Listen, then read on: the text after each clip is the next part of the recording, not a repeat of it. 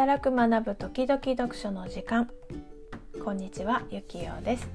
日々の生活の中での働く学ぶ読書をテーマにノートで配信していることプラス気づいたことや感じたことを音声で配信しています。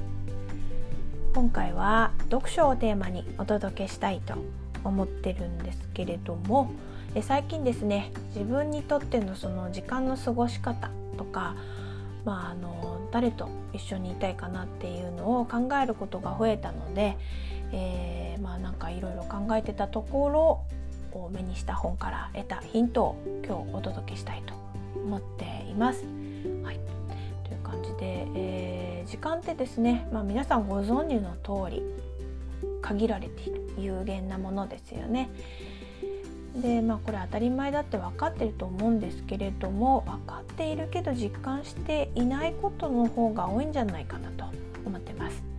私にとってこの時間は限られているという当たり前のことを身近に感じた出来事があったんですね。それは以前、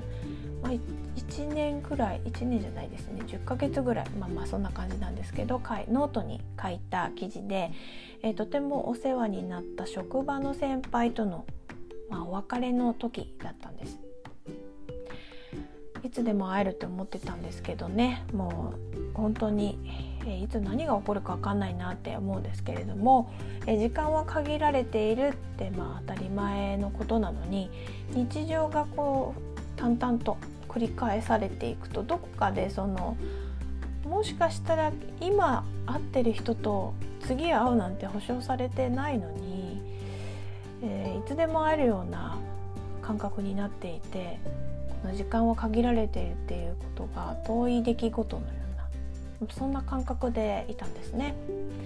でお世話になった先輩とのそのもう永遠に会えないっていう別れを経験したりあとは子どもたちの不登校をきっかけに学ぶこととか働くことがこれが普通って思っていたことがどんどんなんかできなくなってたり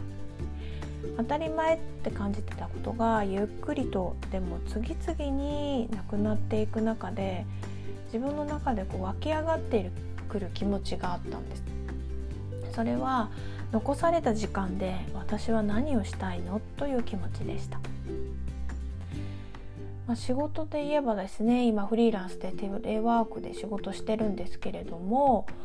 まあ、あのフリーランスでしかもテレワークで仕事をしようと思ったらですねやっぱり、えー、ある程度生活していける収入を得るためには高度なスキルとか資格が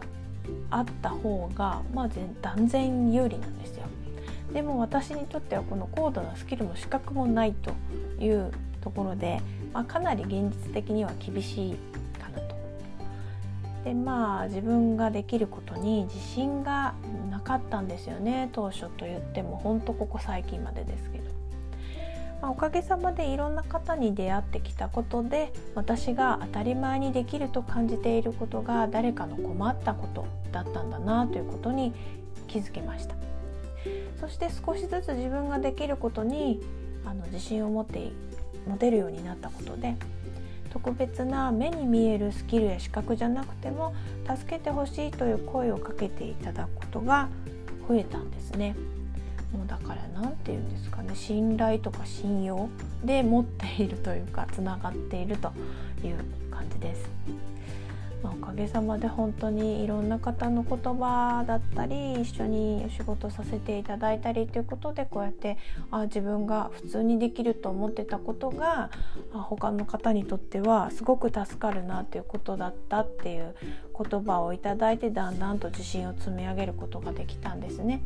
だからこそ今少しずつ心地よいと感じる人との出会いが増えてきてるんです。でも気づくと今のままで本当にいいのという言葉が、まあ、心の中で大きくなってきました。まあ、今の状態でですね生活が安定しているとは本当言いにくい状況なんですねだから今のままでいいのと言いながらいやいやちゃんとご飯食べられるようにしっかり働かないといけないでしょうみたいな気持ちも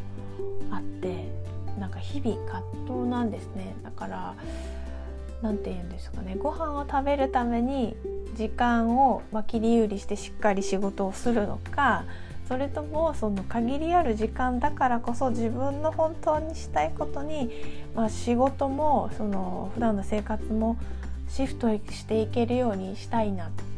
ただ私のその今の状態だとそんなこと言ってたら家族もあなたもご飯も好きなこともできない食べれないし好きなこともできないんじゃない？みたいな気持ちね。まあ分かっているんですけれどもという感じの日々が続いてました。だからまあ限りある時間なのに今のままでいいのかなっていういろんな声が、まあ、あったりしてでもこの声が消えることはなくて本当に年を重ねるごとにっていうとあれですけど時間が経つにつれてやっぱり大きくなっていくんですね。まあ、そんな時に目にした本が「幸せなライフシフト12のヒント」本です。こちらの著者の方は牧隆弘さんという方なんですね。でこの本を読むきっかけだはですね以前から私、まあ、本を読む時に紙だけじゃなくて電子書籍も読むんですけれどもで Kindle を使って読むことがほとんどです。でこの Kindle の中におすすめの書籍とかね表示されるようになっていてでその時に表示される本の一つが「幸せなライフシフト」だったんですけれども、まあ、あの気になってたんですねだからいつも目にするから。でも仕事で必要と感じる本ばかり読んでたので、まあ、今回はどうしようかなと思ってた時に目についたんでですねあ今日は読むタイミングなんだなと思って読んでみました。まあ、読み始めたら一気に読んでしまってもう本当になんか自分にとっては心に響く言葉ばっかりだったんですね。まあ、著者のマキさんなんですけどあの退職の、まあ、退職してくださいねという感じではっきりとじゃないですけど遠回りのような言い方で前触れもなくですねあの起きたそうなんですね。やっぱり衝撃的だったっていうお話もあるんですけれどもそこでマキさんは終わらずにこの出来事をプラスに捉えられていますそしてそこから自分の価値や自分の人生をどう生きたいのかを考えて、まあ、いろいろ実践されてですねあのそういう体験とか感じたこと書かれてるんですけれども本当にいろんななんかマキさんの体験とエッセンスが詰まった本です。まあ、マキさんの経歴とかあと実績があったからこそというのはもちろんなんですけれどもやっぱりご家族とのお別れとか、まあ、いろんな方との出会いから時間場所考え方を、まあ、自分が心地よい生き方に変化させていらっしゃるんですね。ここがまあやっぱりすごいなと思いますやっぱり人ってなかなか今までの習慣を崩すっていうの難しいのでそれをまあ何て言うんでしょうコツコツねされたのはすごい素晴らしいなと思いました。まあ、そんなお話の中で私にとってですねマキさんの言葉で一番心に残ってるのは嫌なやつとは合わないっていう目次があるんですねでそこのお話を読んでみたんですけれどもなんか嫌なやつと合わないっていうとわがままなんじゃないかって思うかもしれないんですけどそうじゃなくて会いたい人と会うために時間を確保するためだからこそ嫌だなと思う人には合わないんだっていう、まあ、他にもちょっといろいろ書いてあるんですけれどももう私にとっては本当にそうだなって思ったんですよね。それはやっぱり最初にお伝えしたその職場の先輩との別れがあったからこそ、まあ、なんかいつでも会えると思ってたのに会えないっていう現実がやってきた時に本当に衝撃的衝撃があってうんなんかだからこそマキさんの言葉が言葉の重みが今回伝わってきたんだろうなって思ってます。あとはまあ子どもたちのサポートも私は必要なので、えー、思うようにどうしても外に行けないんですね。まあ、もちろん自分自身のそのうんいろんなこだわりだったり考えだったりもっと要領よくやればできることもたくさんあると思うんですけれども自分は子どもたちのことを守りたいしっていうことで守りたいっていうか一緒に成長していきたいっていうところがあって今の生活スタイルになってるんですけれどもだからこそ、まあ、実家あの時間とかいろんなことが制限されることが多いんですね。だからこそその限りある時間を仕事もプライベートも含めて誰と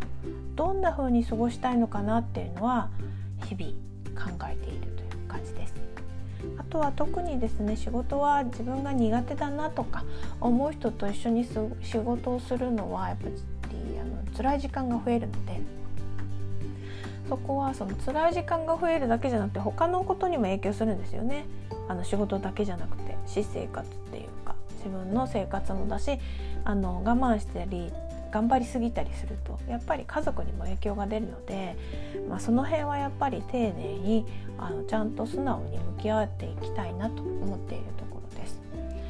なのでですねやっぱりあの当たり前なんですけどこの時間が限られているって。だけどこういう当たり前のことを忘れてしまって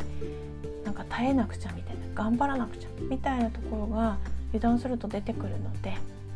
やっぱり定期的に自分と向き合って自分の時間の使い方一緒に過ごしている人とか、えっと、やっていることに含めてですね、